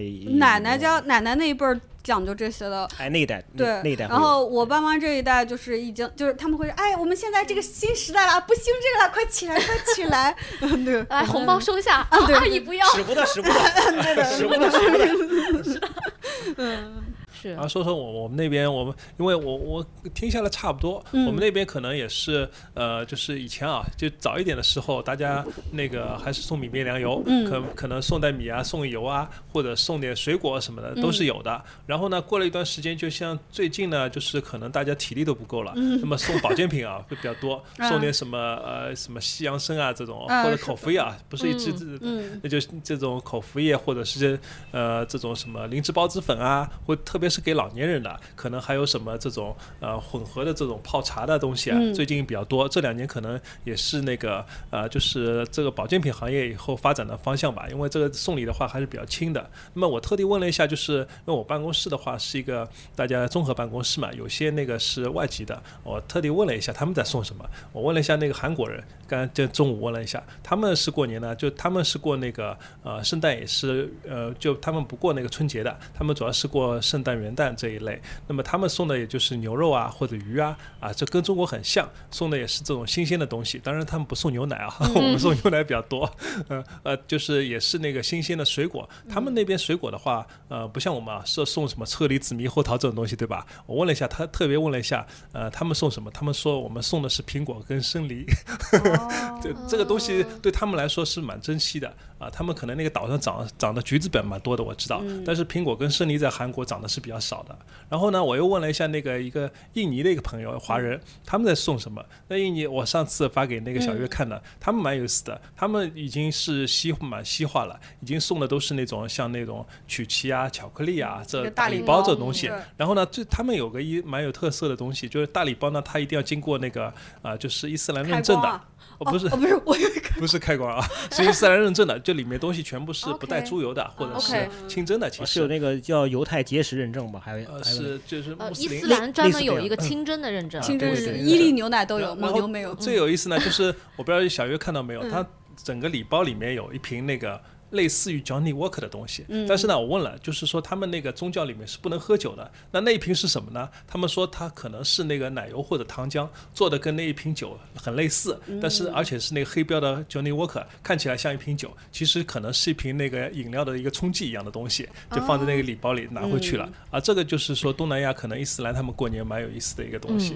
啊，那我觉得就是可能每个地区或者每个种族的话都有自己一些蛮特色的东西吧。哎，我现在忽然想起来，我们小时候收过一个很稀罕的一个年货，就是我想一下，估计是两千年左右，有一个我那会儿我干妈来我们家看我送我们家是那个雀巢三合一，就是一个大礼盒，哦里面对对。有里边还有杯子，对一个杯子，一个黑的，一个白的，一个杯子，那个年代送雀巢咖啡。非常然后我干妈 fashion 的。一进房，哎，你们过年打麻将就喝这个，呃，我们这里还送过什么呃菊花精啊、乐口福啊这种东西，哎也是那个时代的，对的就跟雀巢咖啡刚出来时候差不多嗯，还有那个还有那个方糖，哎我那我小时候根本没见过这种东西嗯，一盒一盒的叫那个正。正方，哎，好像就是太古方的对，嗯黄黄黄色的小盒子，当时觉得好高级啊。然后别人只要一来我家，我就给他们看我们家那个糖是方的，哦，你就给人家看看呢。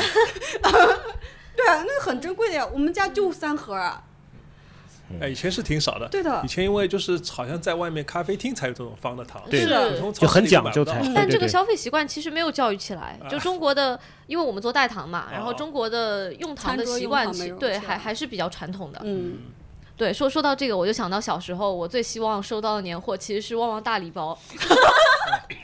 加一加一。其实我觉得这两年就是呃，还有一个年货开始加上来了，就是那个三只松鼠啊，或者像那个良品铺子，它这种综合的这坚果种类坚果类，或者加一点零食，成本降低一点。其实是他们收入很大的一部分。而且这个坚果类啊，就是在过年之后送完，然后经过春天以后，到夏天的话，如果没吃掉的话，这些东西都要扔掉了。嗯所以就是每年都是循环的，而且每年都得进行一个消费。嗯啊，这是一个挺有意思的。对对相当于三只松鼠，我觉得这你看我们刚才提到这两个点，就是呃年货、零食、礼品的一个演进。嗯。你像之前旺旺大礼包是偏零食类的，对，嗯、里面主要还是就是它那些什么雪饼呀、哎，送因小朋友因为我们公司也接到了旺旺的大礼包了，就是它啊 是它是他是那个呃叫呃相当于希望你成为经销商嘛，嗯。这里面还有一个旺旺的小册子，那个啊册子里面写的都是各旺旺的种。文化特别丰富就，那这个册子里面都是那种，不是那个册子里面是那个就跟老黄历的那种一页一页的那种，啊都是那样的，非对的对的。然后这个我们说刚才三三只松鼠这个坚果里，嗯其实它是从这个呃一些进口，它是做碧根果起来的嘛，嗯对的然后从这个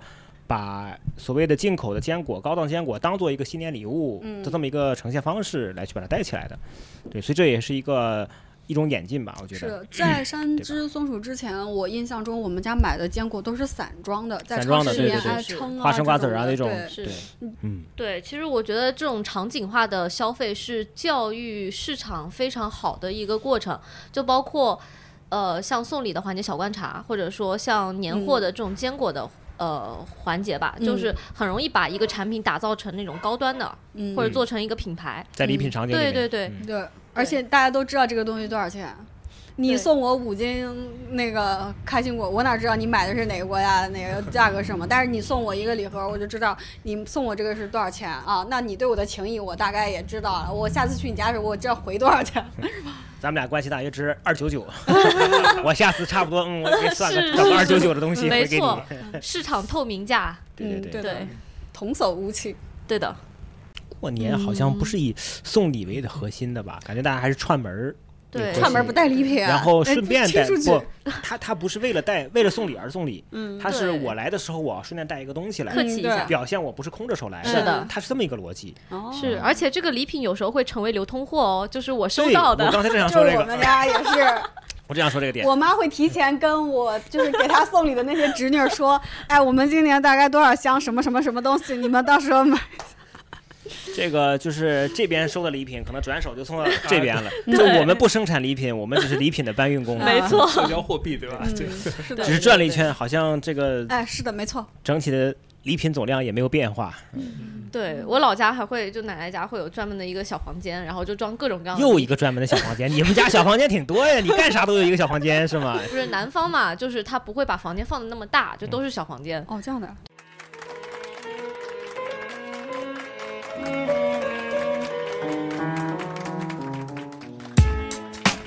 呃，像日本他们烘焙的伴手礼市场其实做的很成熟了，国内一直有很多品牌在尝试做烘焙伴手礼，但一直没做起来。我觉得这个事情其实也蛮神奇的，因为太了。什么神奇呢？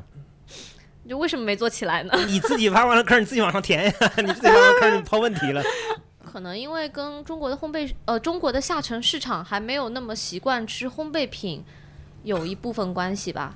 哎，去年好像那个冷冻的蛋糕什么挺挺火的，我记得，嗯呃，去年过年的时候有很多那个经销商他们在问这个事情，到今年好像就是这个势头就没有了，今年又是转其他方向了，挺奇怪的。今年要啥？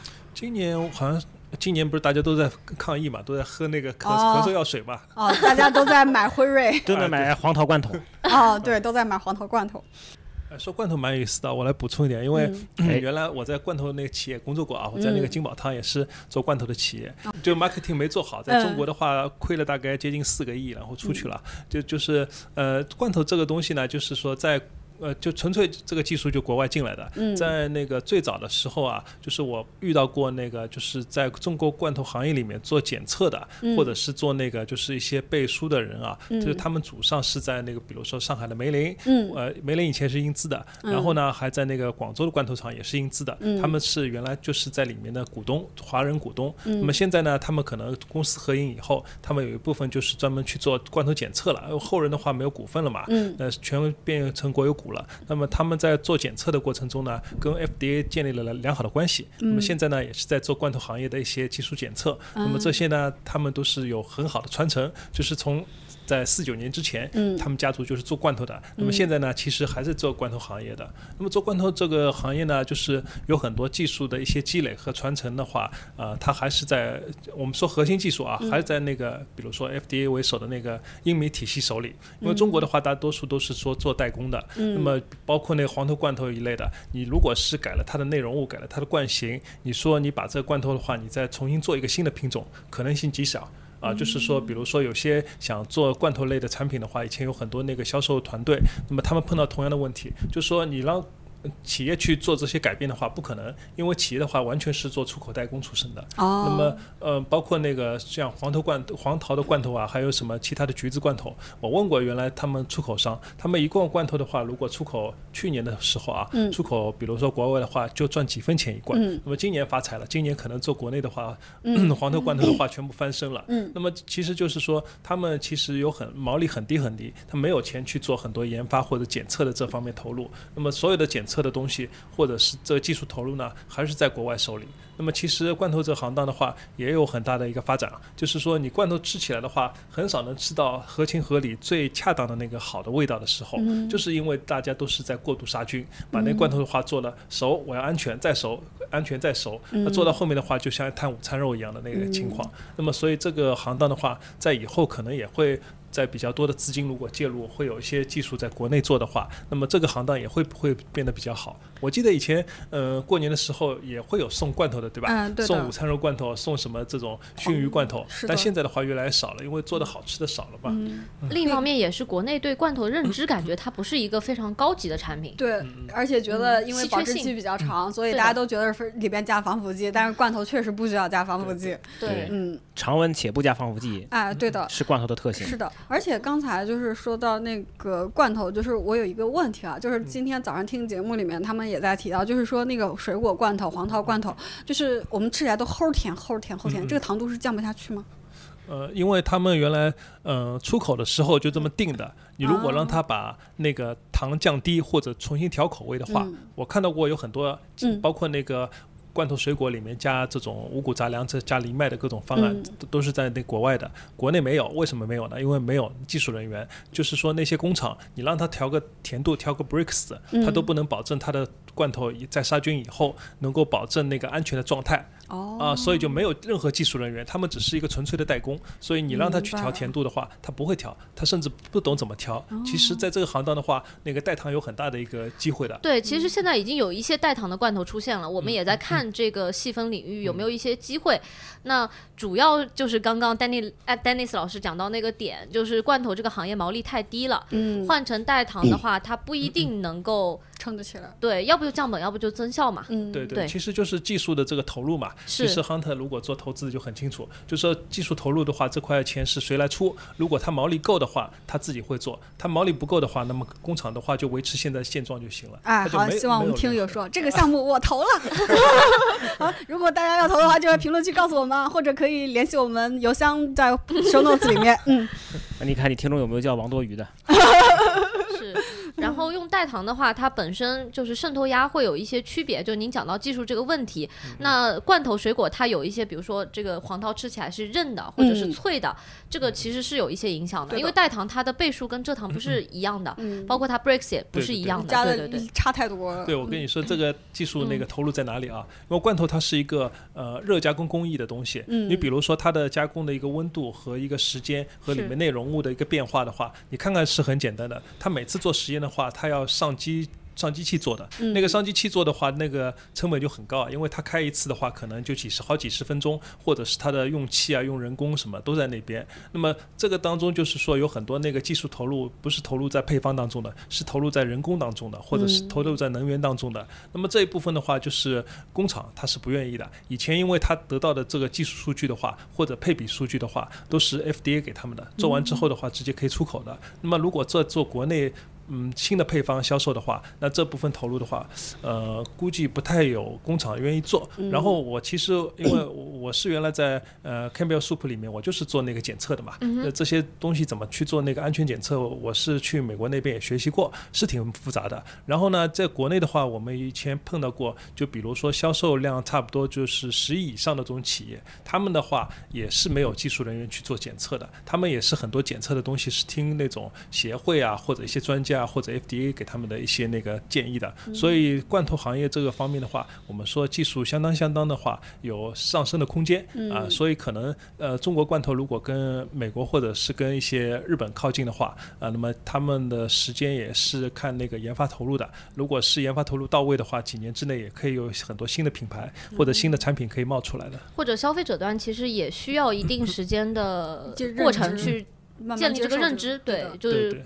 罐头之前我们有考虑嘛，嗯。就是因为消费者国内的消费者认知还没到那个程度。跟冷冻都还差不多。哎，对啊对对对对的是的，对，嗯。就比如说你做代糖的话，这个罐头里面的话，它的一个罐头水果的甜酸比跟代糖怎么去匹配的话，嗯。是。它一定要上机做实验的。是。一定上机做的话，它那个各种各样实验费用的话，就是一个很大的费用，嗯就没有人投嘛。嗯如果有一些企业或者是呃这个项目投资方来投的话，这个事情就好解决。是其实就是这么回事，是像罐头食品，它的包装现在成本占比高吗？不高都不高。我啊，回答了我那个问题，就是午餐肉那么不方便，为什么都在那个小方盒里面？就是你说你把它甩出来吧，就是去冬天这个季节根本甩不出来，然后只能我现在比较的就是用勺子往上一串一串挖这样吃。原来是因为这个是。然后，但是那个什么董家渡的那个午餐肉，就是像火腿一样，嗯它是用那种包装的。然后我看到 Span 今年也出了，就是那种一片一片包装式的午餐肉，我觉得也算是一些新的尝试吧。而且它那个就是那个袋装里面的那个午餐肉，感觉就是就是五毛钱的午餐肉。我也看过那个国标都不一样了，那个应该是按火腿走的，啊，不是午餐肉的。反正就不好吃，然后一股就是就是那种很便宜的那种火腿的火火腿的味道。其实呢，不好就是吃那个如果做罐头行业做得好的，其实还是按照食品行业要从基础的这个事情来做。因为原来 Campbell 的话，呃，它的那个很多罐头里面它带主食的，它的主食是通心粉。啊，跟我们的东西不一样，它是通心粉的各种各样的罐头，然后可以吃饱的。然后呢，它自己有通心粉工厂的。如果它做的蘑菇罐头的话，自己有蘑菇生产的一个种植基地的，它蘑菇都是定品种的。然后呢，就比如说 Campbell Soup 他做的那个奶油蘑菇汤，或者是奶油鸡茸汤这一类东西，五星级宾馆的话，它又很有可能就打开以后直接加了水，炖完之后就上菜了。它跟餐饮的话做出来一模一样的。所以就是说，在那个基础投入方面的话，这些公司已经做了可能上百年的研究了，那对就是一个相相当大的一个一个技术投入费用吧。By the way，雀巢其实出了那个土豆泥，还有奶油蘑菇汤，它已经可以做成粉末了，干制的它只要加开水就可以。还挺好吃的那个哎，个，是的，那个那个 你特别浓汤的那种感觉。是嗯。比肯德基的好吃，我觉得。哎，然后人家就说这是海克斯，我反正干罐头跟预制菜好像。嗯它就是预制啊，替代关系，嗯对吧？嗯因为就是我们前面说的，一直因为预制菜没定义，嗯所以你很难去说哪个是预制，哪个不是预制。没错。嗯对吧？你就比如说我们刚才说的，就我们接到我们刚才前面说，我比如今天我把什么豆腐磨好了，第二天我把肉炖好了，嗯我在家庭里面我也在进行一个预制工作呀，嗯对吧？就像那个预制菜走进寻常家庭的话，我印象里特别清楚，就是我小小的时候，那会儿在北京买到的，就是那那会儿叫半成品菜，嗯，它其实就是把那些东西都帮你洗切配好了，哎对，就所所谓的净菜，叫净菜。所谓的净菜，对，就是跟现在的盒马工坊差不多。啊，我喜欢买那个东西，而且我觉得叮咚买菜上面也不便也不贵，就是如果纯蔬菜的话，就基本上呃四到八块钱就能解决。那个青椒炒土豆丝好像就是四块六哎，是的，特别特别我这种爆土豆丝的人，老是 把手给爆爆坏。对的，我不愿意切，然后而且他那个刀工不好吃的还嗯可以，还有那个鼻鳍也是对。很难还有爆皮。而我最喜欢买的叮咚买菜上两个预制菜，一个是青青椒土豆丝，还有一个是那个山药和木耳的那个菜，反正都是四五块钱吧，反正特别好吃，而且而且它那个木耳就是你平时就说起来就是不 方便嘛，你像我如果今天晚上吃木耳，我得早上就得泡上，而且我买木耳经常还踩雷，那个木耳不那么好，但是和那个叮咚买菜那个里面那个木耳真的口感特别好，就是那种嗯。肉乎乎，我喜欢吃那种肉乎乎的木耳。其实你看，这就是一个比较好的产品。其实它它价格不高，但它其实毛利还蛮高的。哎，那大大家对对对，大家作为业内人士，会不会有时候买东西知道人家那个毛利特别低的那个东西 去买啊？有时候，啊，我们我们以前买东西会呃问一下，就是别的工厂，就是你们哪个毛利比较低嘛，就成本比较高嘛，嗯对特地就盯着那个东西买。嗯。啊、好，好像我也有类似的想法。我一般看，因为呃，这个整整体市场上大概什么产品在什么价盘是心里有数了嘛。嗯是它大概就是我们就跟买股票一样，它大概低于某一个区间，哦，疯狂买买买，一直买着，价格一回来，好停，哦，就跟那个 就变成这样了。对，顾一盒九块九的时候，我买了十盒，是吗？我也囤了不少，确实，嗯，是说到损耗率这个问题，前两天我有在看那果蔬的呃供应链嘛，就是呃，其实我之前一直很好奇一个事情，就比如说像那个先锋水果，它门店不是摆了很多好看的水果出来嘛，它那些水果能卖完吗？然后会丢掉多少？嗯、但是我跟果蔬整个供应链的朋友聊，他们说其实呃采采摘下来到简单加工，就是整理的这个过程，损耗率其实是很高的。嗯，运输过程损耗率也是很高，到门店反而是小的。哦，对这个事情也蛮神奇的。那个水果，因为我们我们那个就是有些项目啊当中会有一些农业投资商，他们投了一些项目，就是说专门做那个移动冷库的，就是说你在这个呃，比如说水果你放进去以后，它会有成熟时间，然后呢，就是在慢慢慢慢运输过程中它算好时间，就是从放进去那一刻，然后可能就是说运到一个地方，可能就地面运输的话五天或者六天，那么五天到六天的话，到门店是正好是成熟的时候。对啊，他们有些投资的一些物流链是专门做做做这种算好时间那个物流的。所以那个疫情风控在家的时候，我们通过团长买的那些香蕉都是绿的，啊，我觉得就是提前拿出来了嘛。是是是，他把中间有些环节省掉了。嗯，就跟我们买的西红柿，为什么现在经常觉得西红柿味道不好？就是其实我们买的时候，货车上来的时候都是绿色儿的，嗯，它是要它相当于是把它成熟的过程留给了运输过程。运，输过程，然后它就可以把损耗降下来了。嗯。对。榴莲也是。嗯，啊，对。By the way，我最近看那个草莓啊什么的价格都很贵，今年不是，我就买了很多很多的冷冻水果，就买了一大啊。箱，只要一百多，然后就冻在那边，每天就榨着吃或者冷着吃都挺好吃，对当冰淇淋嘛。买那个满记甜品，就是以前像满记甜品里面用的水果应该都是鲜的，然后我昨天吃的那个满记甜品里面那个草莓是冷冻的。哦，对，包括像茶饮啊，嗯就是我们平常吃的那种，里面有葡萄的、有草莓的，很多其实走的也都是冷冻的。对他们现在冷冻的占比会越来越高，因为它可控嘛。对包括宜家，宜家里面有一个果蔬汁，嗯在那个货架上那个，就那里面的水果也都是冷冻的。嗯，呃因为冷冻的话，它这种大规模，嗯，为为什么带着绵绵的笑意 呃，德兴做的原料啊啊？对对 对，IPO 啦。对，然后就是其实冷冻之后，反而它更容易控制产品标准，然后嗯细菌总数，你这种就是你化了直接吃都可以的水果很重要的还有就是口感嘛，嗯，冷冻可以把它口感很好的保留。对的。包括农残啊那些。的是的是，而且，但其实我觉得冷冻水果是一个好东西，但是就是我觉得还是市场需要教育认知有一定的一个偏差吧。国内不是很能接受这个事情，因为很早我觉得就菜场买的最新鲜。对，很早我就摸过这个原料，当时我就想把那个就是呃一家那个果蔬汁复刻出来，嗯但是后来发现我们一般家里面没有那么强的破壁机。嗯啊，你打几次连冰块儿带那个带果汁儿带那都是因为冻得跟实心儿一样的，嗯你基本上家里面很难把它打碎。而且现在的小家电都是两三百块钱用两年扔的那种，那更破不动了。是，你可以稍微解冻个五到十分钟吃，然后它吃起来就像冰沙的口感，是的，很爽。对，我们俩经常一起做。是的，是的。那今年我觉得既然是新年节目，大家有什么想对听友或者是节目今年年终总结来点？这不得听听听听你听听你的吗？我没啥年终总结，因为今年没有完全算做年，也就做了五个月吧。然后反正当时硬拖着 Hunter 墙上的 硬上的 是吧？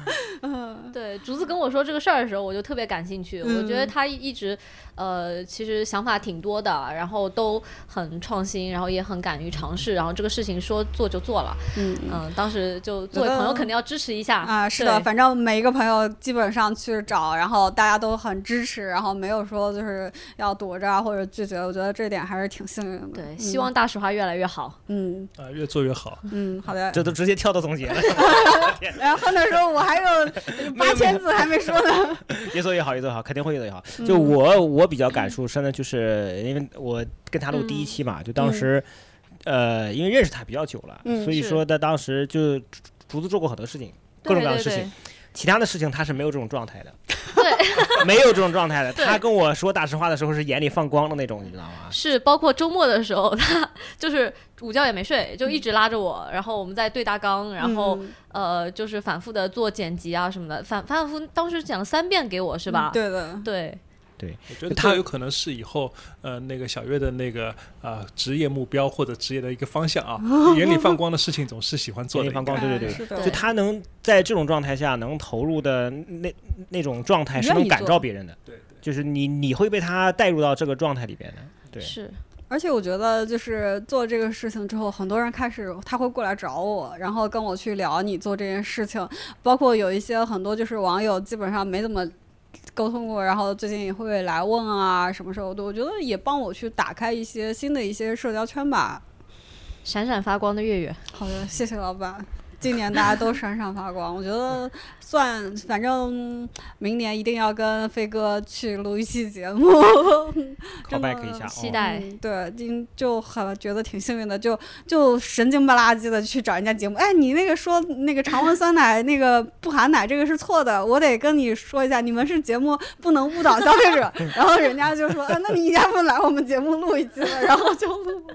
嗯嗯，嗯，反正最开始嘛，就是总归人家说我们念稿啊，就是我们 Hunter 第一期就是念稿，逼着我们俩在那边上午写稿，下午念，对，其实我我们俩录的那一期也基本上要写稿的。对，也也有一点念稿的感觉，大家还有点紧张，就啊，是、对，因为 微微确颤抖实嗯对，比较因为青涩。哎，因为很多播客其实都是媒体人出身，然后对于他嗯们来讲，尤其像喜剧单立人这种，人家说白了就每天就是干这个的，就拿出拿出来话筒就能聊。然后我们的话，可能还是说需要一些准备啊，写稿，尤其一些涉及到一些技术啊，或者是数据之类的，还是需要去提前准备一些功课的。嗯，对，尤其大实话是比较偏客观理性的这么一个定位，所以还是有有些话是不敢乱讲的。嗯，很对多像涉及到数据啊这些呃原理啊，我们还都是有注看着稿件说的。嗯，哎，对的，对对。然后当然了，也有一些不足啊，或者是每个人因为毕竟边界有限嘛，就看不到的，大家也可以在评论区跟我们多多交流。或者如果你有兴趣来做我们的嘉宾，我觉得明年也不是不可能吧。嗯也欢迎。嗯，对的，我们也是希望提供大家最真实的，然后、呃最科学的一些呃食品行业的现状。嗯，对，也是希望就是说，呃，能和大家一起共同的去见证这个行业慢慢发展吧。嗯嗯，这个也是一个很好的一个业内人士交流的平台啊。嗯，嗯 对的。好的呀，那我们差不多这期节目就到这里。最后提前给大家拜个早年啦！拜。个早年了，来，过年好，过年好！来，三二一，过过年好好，好，拜拜，拜拜。感谢收听大实话，喜欢这部作品的小伙伴可以多多给我们点赞哦，我们也会在评论区和大家一起交流互动。在节目的最后呢，再次感谢豪湾对大实话本期节目的赞助。针对我们的听友群呢，我们也会抽取两名听友送酒。具体的规则我们会在听友群中和大家沟通，欢迎大家加入我们的听友群。加群的方式在 show notes 中。最后，豪湾的全球宣传语是 Sometimes the world really is your oyster。中文版是让每一天都值得相思。简单轻松的小确幸可以很快的获得。愿新的一年大家都有发现美好的眼睛，享受喜爱的食物。大家呢可以在淘宝 APP 搜索“豪湾相思酒”，或者打开评论区的淘口令访问 Elegant 酒类旗舰店。具体活动信息呢可以咨询我们旗舰店的客服。